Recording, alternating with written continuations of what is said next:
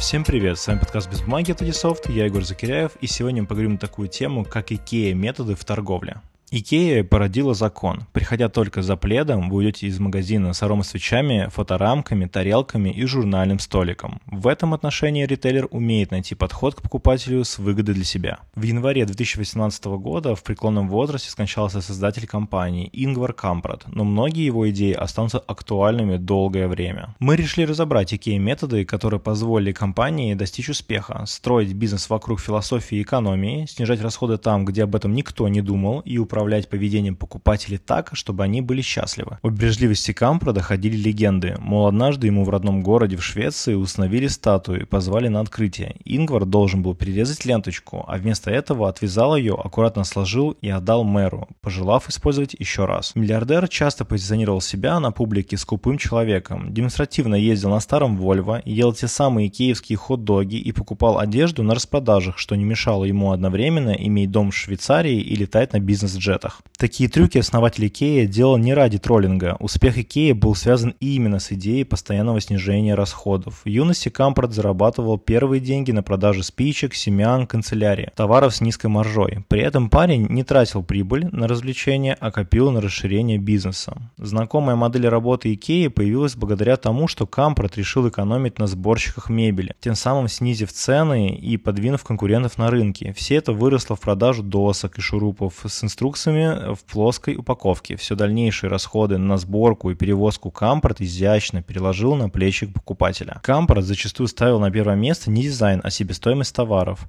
И первого серьезного успеха в продажах он добился, когда ему отказали его родные шведские поставщики. Бизнесмен нашел производителей самых дешевых деталей в тогда еще социалистической Польше. Швед не стеснялся заявлять, что цены в Икее – это цены конкурентов, поделенные на два. Если другие продавцы мебели снижали цены на аналогичные товары, Кампорт тут же приказывал разработать еще более дешевый товар, а дизайнеры должны были вписаться в определенные ценовые рамки. Ингвар Кампрат вывел своеобразный принцип хот-догов, которые продавались в кафе при его магазине. Цена их определялась по формуле 3 плюс 1 плюс 1. 3 кроны составляла закупочная цена, 1 крона уходила на налоги и лишь 1 крона прибыль. Похожий подход он распространял и на другие товары. Нельзя жалеть сил на создание низкоценовой картины. В каждой группе товаров нужно иметь предложение, от которого покупателя захватывает дух. Лучше продать 600 стульев стульев недорого, чем 60 за большие деньги. Концепция низкой цены со смыслом предъявляет повышенные требования к дизайнерам, конструкторам, закупщикам, сотрудникам офисов и складов, продавцам, да и вообще ко всем, кто может влиять на наши закупочные цены и все остальные затраты. Без снижения затрат мы не справимся со своей задачей, писал Кампрод в своих заповедях торговца мебелью. Со слов Кампрода, он пользовался заемными деньгами едва ли единственный раз в жизни, когда в начале своего бизнес-пути взял кредит для заказа 500 шариковых ручек из Франции. Товар удалось продать с большим трудом.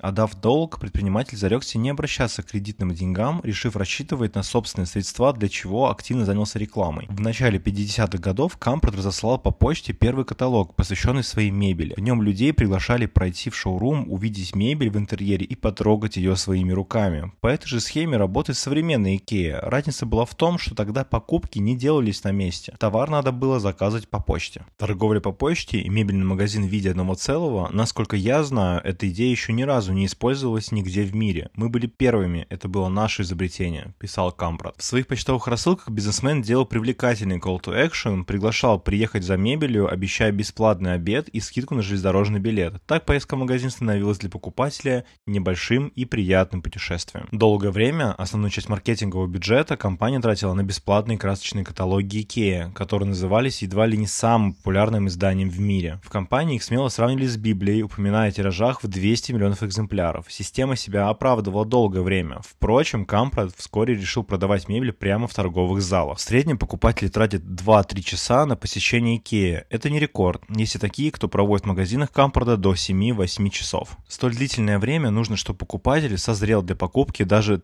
тех товаров, которые он не планировал приобретать. Здесь в реальном пространстве создана своеобразная воронка продаж. Торговые павильоны, распланированные как лабиринты, ведут покупателя по определенному маршруту. Люди вынуждены увидеть едва ли не весь ассортимент, им для изучения товара дается более чем достаточное время. По пути встречаются зоны, называемые самими работниками магазина как открытый кошелек. В них располагаются акционные товары и разные полезные мелочи вроде посуды, аксессуаров и интерьерных вещиц, подталкивающих к импульсивным покупкам. Например, большие контейнеры могут быть до отказа забиты однотипным товаром, чтобы создать впечатление большого количества и, следовательно, дешевизны. Если покупатель не созрел раньше и не воспользуется секретными проходами, чтобы поскорее выйти к кассам, он все равно попадет к ним в конце путешествия. Товары, которые гарантированно построят бумажники, даже если покупатель не выбрал ничего раньше, находятся как раз перед выходом в зону касс. Еще одна история, начавшаяся как экономия на персонале, переросла в принципиальный подход к продажам. Кампорт запрещал сотрудникам магазина самостоятельно предлагать покупателям помощь, навязываться, раздавать скидки и пытаться продать дорогую мебель. Консультанты в зале могли только отвечать на вопросы и помогать в случае просьбы самого покупателя. Это стало восприниматься естественно, а большинство клиентов сами шли на склад и сами забирали нужные товары. Компания экономила на этом, ведь ей для работы в торговых залах требовалось гораздо меньше сотрудников, чем у конкурентов. А учитывая еще и самостоятельную доставку плоских коробок и последующую сборку мебели, можно сказать, что Кампрад переложил на плечи самих покупателей практически весь сервис. Еще одна дань богу экономии не стала минусом. Ловкий швед обыграл это как свое преимущество. Он давал покупателям полную свободу действий. Все знают, что Икея специализируется на продаже мебели и товаров для дома. Но есть и одноименные рестораны, ставшие своего рода достопримечательностью компании. Они создавались не для дополнительной прибыли, общепит был нужен для поддержания образа магазина с низкими ценами. Дешевая газировка, хот-доги и фрикадельки должны были показать, что ничего более выгодного в округе нет. К примеру, Кампрад ставил условие цены на фастфуд должны являться самыми низкими в радиусе нескольких десятков километров. Компания намеренно шла на этот ход и даже была готова терпеть небольшой убыток, получая прибыль за продажу мебели, которую покупал посетитель ресторана. Эта схема работала и в начале существования первых магазинов, и сейчас. Автоматизация рутинных действий стала логичным продолжением политики экономии и оптимизации. Икея не только использует вполне очевидные для этого масштаба бизнеса CRM-системы, онлайн-продажи и электронный документооборот с контрагентами, компания создает новые технологические инструменты. И если покупатели взаимодействуют со складом по системе Cash and Carry, то внутренняя логистика автоматизируется с помощью специальных погрузчиков, подключенных к беспроводной сети распределительного центра. Техника работает с центральной базой данных, в которой проходит приемка, сортировка и формирование заказов. В дополнение к этому на складах используются автоматические экраны-штаблеры, которые помогают извлечь нужную палету за пару минут. В 2016 году IKEA запустила в России акселератор стартапов в сфере ритейла, по итогам которого в пилот вошел проект Surfancy. Эта система может создавать сенсорную область неограниченного размера на любой поверхности, еще одну замену продавцам-консультантам. Один из самых любопытных примеров нового подхода к автоматизации – установка вендинговых автоматов в парках Москвы и от Новосибирска. Икея удивила многих тем, что продавала в них не привычный кофе, а пледы. Конечно, это не взорвало бизнес ритейла, но, как и многие другие подходы, стало еще одним доказательством приверженности компании Кампродов своим ценностям, экономии и неожиданным решениям. Пожалуй, это все, что я сегодня хотел вам рассказать про методы IKEA. С вами был ведущий Егор Закиряев. Слушайте наши подкасты все чаще и чаще, подписывайтесь на наш YouTube канал и читайте журнал на сайте Dsoft. Всем пока!